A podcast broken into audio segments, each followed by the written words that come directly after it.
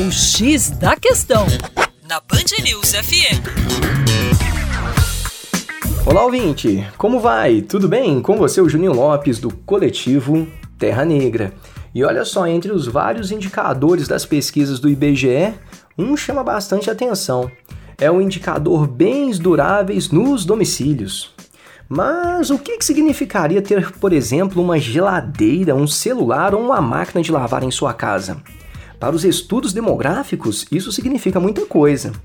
Por quê? Olha só, cada bem durável presente em um domicílio representa um indicador socioeconômico. Por exemplo, a televisão indica acesso à informação. A geladeira é um marcador de qualidade de saúde. E o telefone celular, hoje muito utilizado, não é isso? É o principal meio de comunicação das famílias. Já a máquina de lavar é um indicador bastante especial.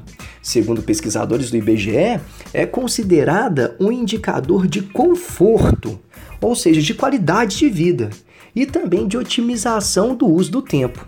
Além disso, né, a máquina de lavar historicamente está ligada a um símbolo do empoderamento feminino e se relaciona também com o aumento da quantidade de pessoas morando sozinhas, que precisam, claro, otimizar seu tempo em casa.